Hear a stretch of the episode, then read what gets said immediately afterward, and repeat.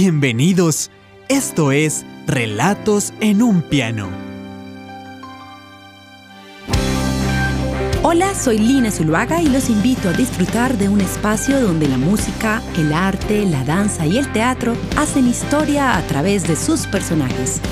Un recorrido por Musicreando.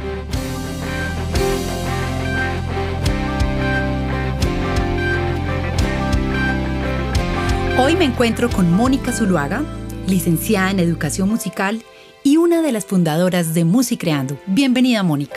Mm, Gracias, Linita. Eh, feliz de estar aquí, de verdad. Gracias por esta invitación.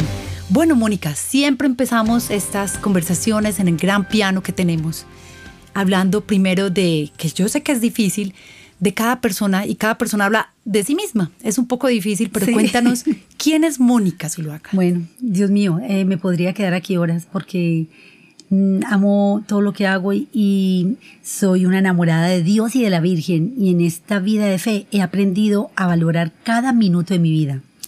Además, en los momentos, en los momentos más difíciles, ver momentos en donde siempre hay una solución y que nunca podemos estancarnos, sino siempre que hay que mirar para adelante.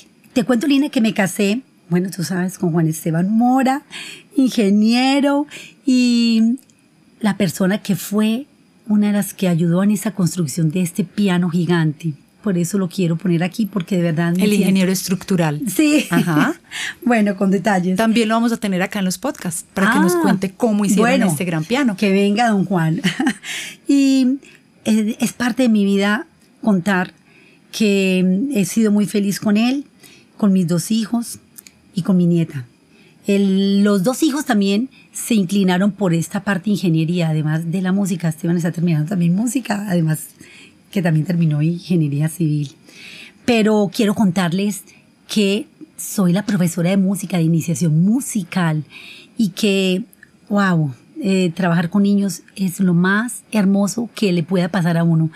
Ellos le dan a uno vida, ellos le dan a uno una energía de amor, de alegría, de, mejor dicho, no caben las palabras en este lugar para expresar lo que ellos le transmiten a uno en el alma.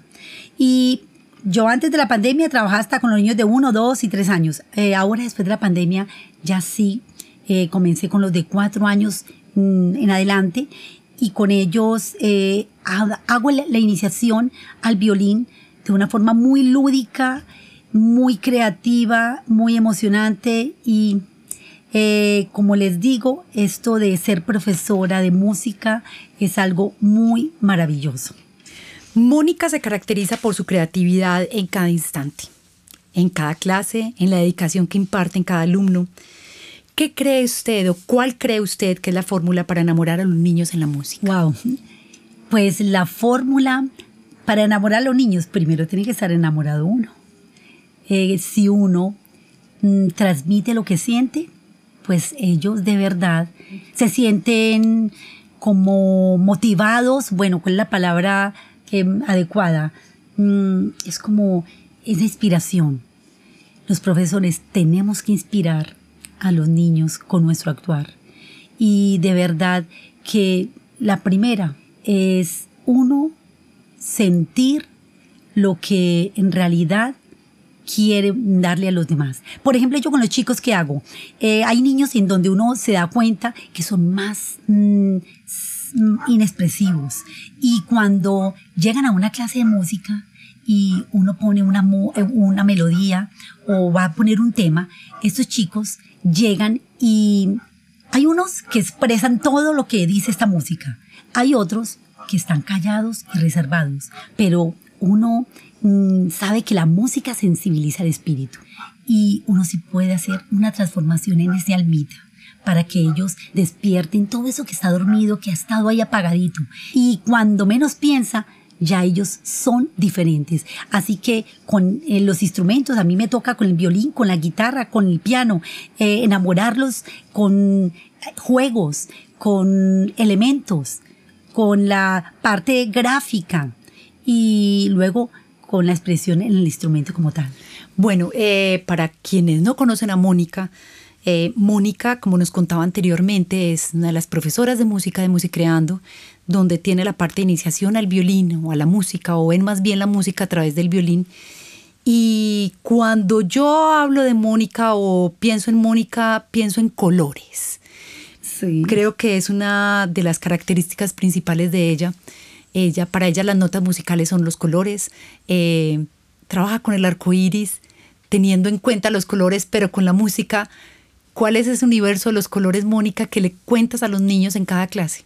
Mira, Lina, te cuento que en algún lugar encontré unas campanas musicales y me dio por indagar y decir, bueno, ¿qué lógica tiene este color, esta eh, línea de colores en este orden, do, re, mi, fa, sol, la, si, do?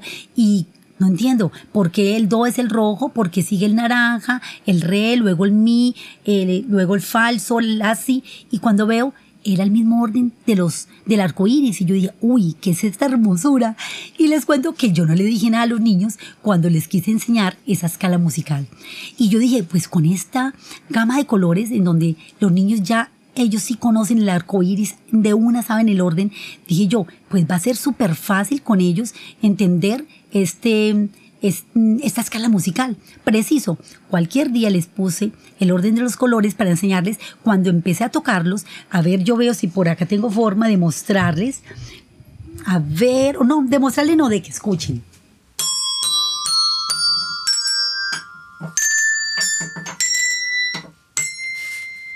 Cuando yo toco esto, los niños se pusieron felices y se emocionaron y dije, yo les dije, eh, ¿a qué se les parece esto, esto, esta, esta gama de colores? Profe, es el arco iris y todos dijeron al mismo tiempo. Y, bueno, ahí les empecé a explicar cómo era eh, esta magia de la escala musical.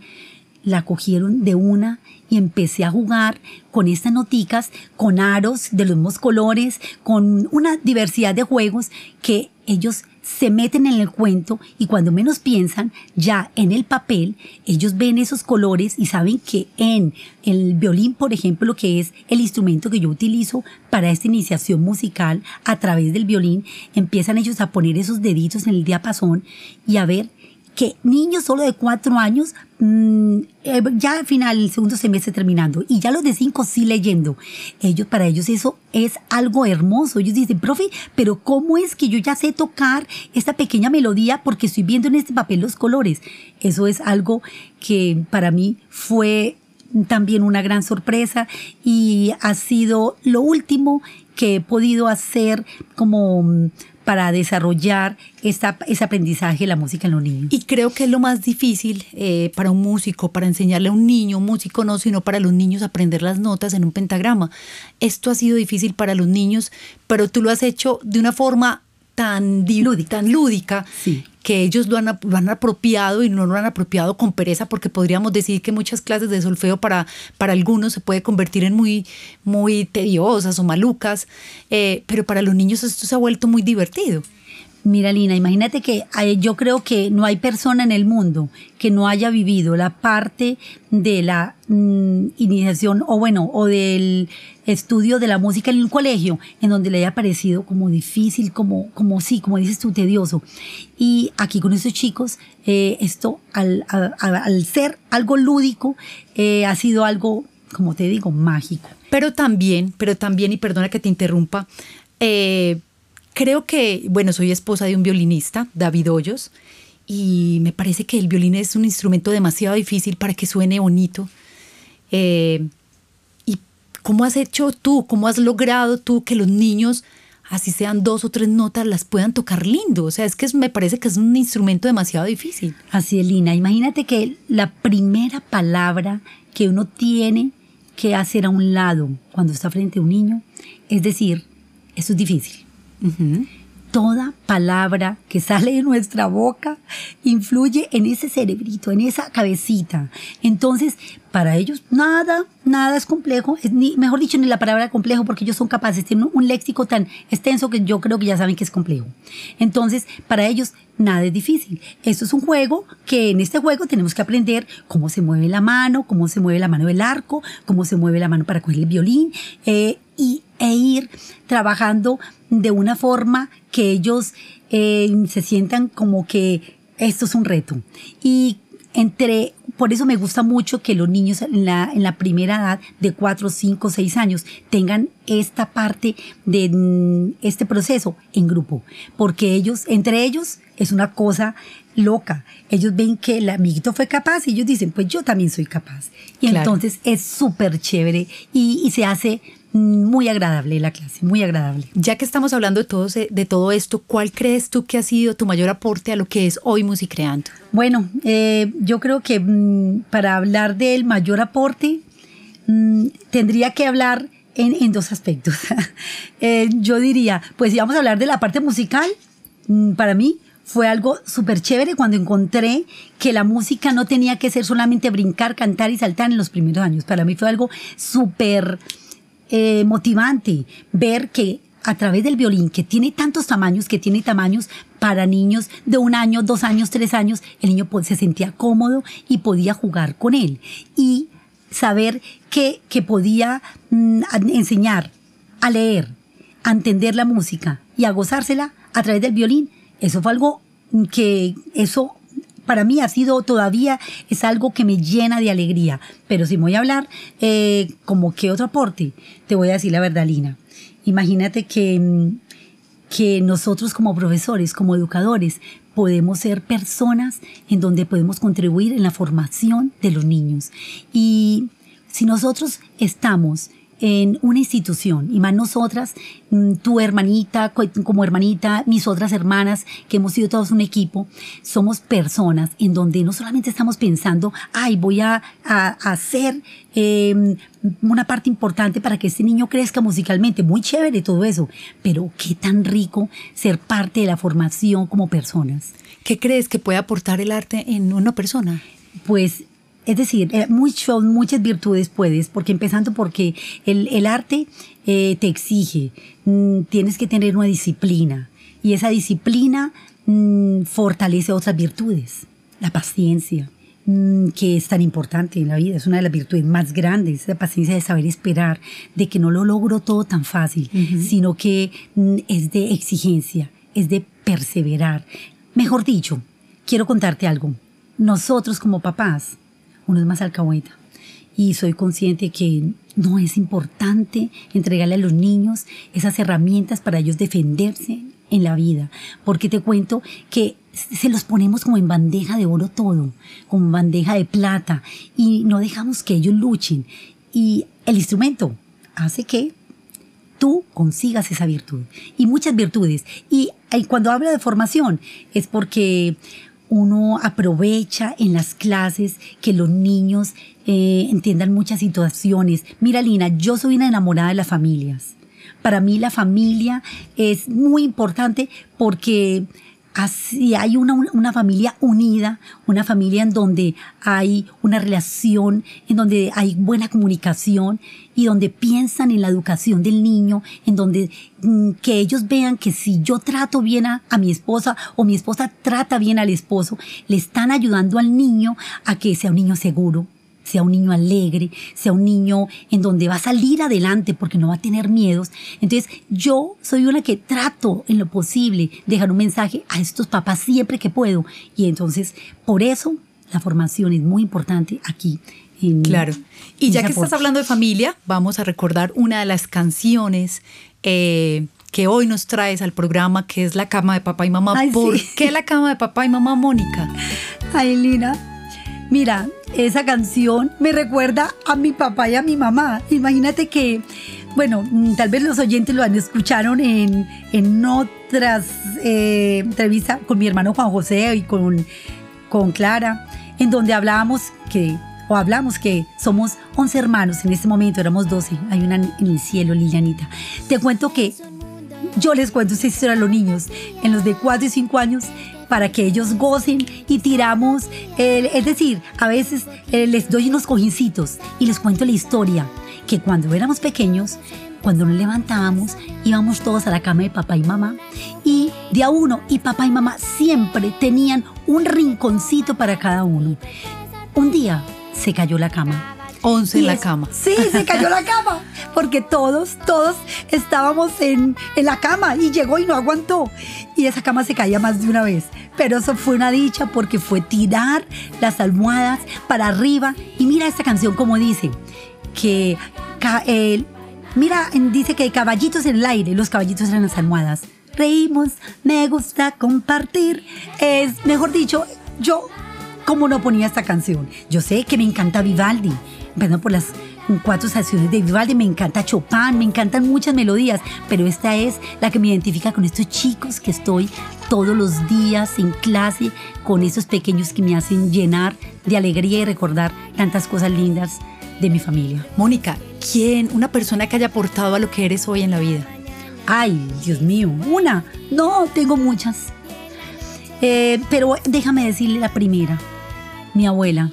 Mis abuelos todos dejaron en mí mm, un recuerdo muy bello, muy bello, muy sano, muy puro. Pero mi abuela Ana, Dios mío, por eso es que soy una persona tan enamorada de Dios y de la Virgen como les dije.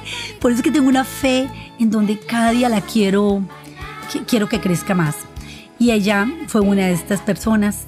Mm, mi mamá igual, mi papá, eh, muy bellos porque cultivaron eh, en este hogar católico esta fe. Y mi esposo también es una persona que ha sido para mí muy importante. Él me ha dado mucha seguridad. Él, es una persona que, que la forma como, mm, como es conmigo y como... Eh, sí, él es muy especial entonces me da seguridad, me da alegría. Mis hijos, con la ternura, con esa obediencia, con esa, ese deseo de, de hacer las cosas bien, todo eso eh, son importantes para mí y todas ustedes, mis hermanitas y mis hermanitos, que en esa unión que tenemos de familia hemos logrado esos sueños tan grandes eh, con Musicreando en especial. Mónica, y hay otra canción eh, cuéntanos tú cuál es la otra canción que nos trajiste hoy que te identifica plenamente. Para mí, yo oigo esta canción y me acuerdo de Mónica. sí, la, no, pues lo chévere de esta canción es, es ver cómo la bailamos, cómo la bailamos los niños y siempre en una presentación de Mónica Zuluaga con los niños de 5 años está esta canción. Porque esta canción es el de, la, de las notas musicales. Y cada, de la novicia rebelde, sí, la película. La novicia rebelde, sí, es el tema musical. Y cada nota tiene un gesto. A mí me encanta Dalcross, porque Dalcross eh, transmite la música con gestos también. Entonces empieza. Y, ah, por ejemplo, aquí empezamos con el dom. Dom, comienzo musical.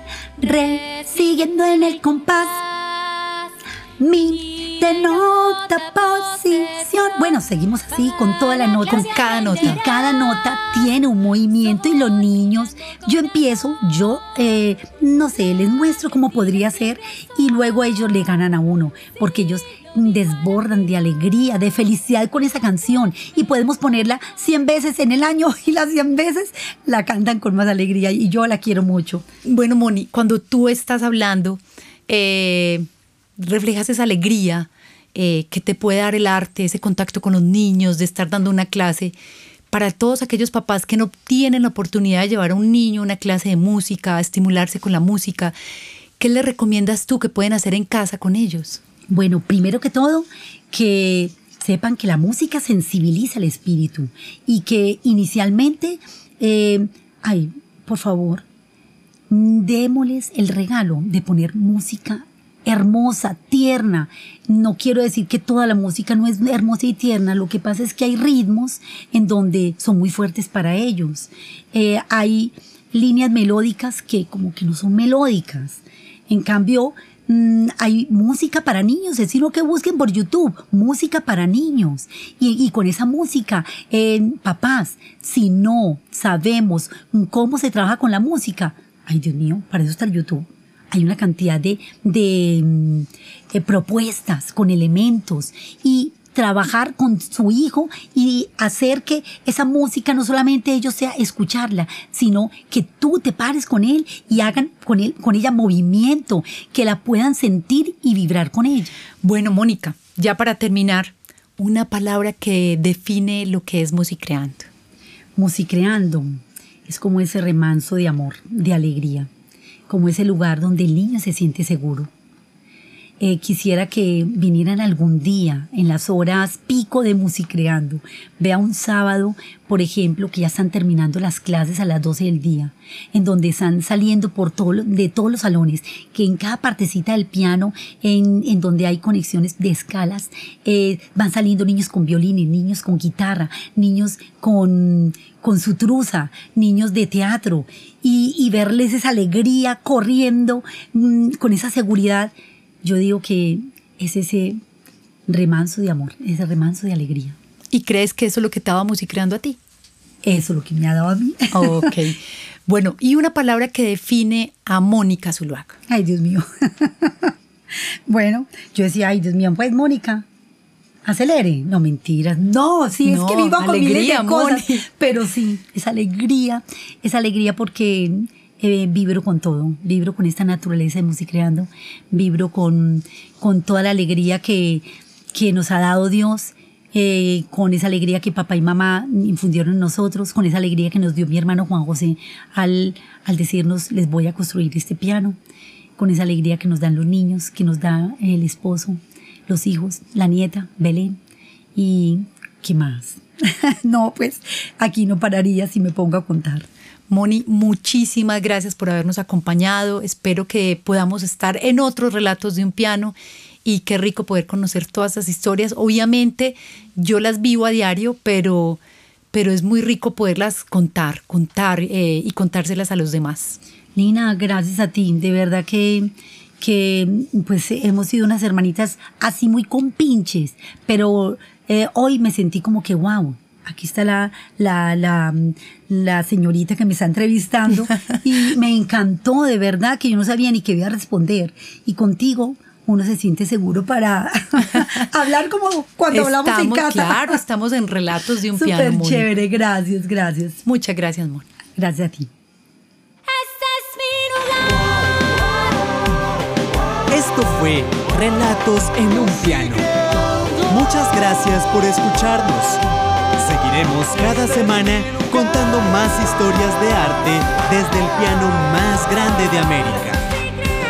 Recuerden seguirnos en nuestras redes sociales, arroba musicreando-oficial y suscribirse a nuestros canales de YouTube y Spotify, donde encontrarán más contenido.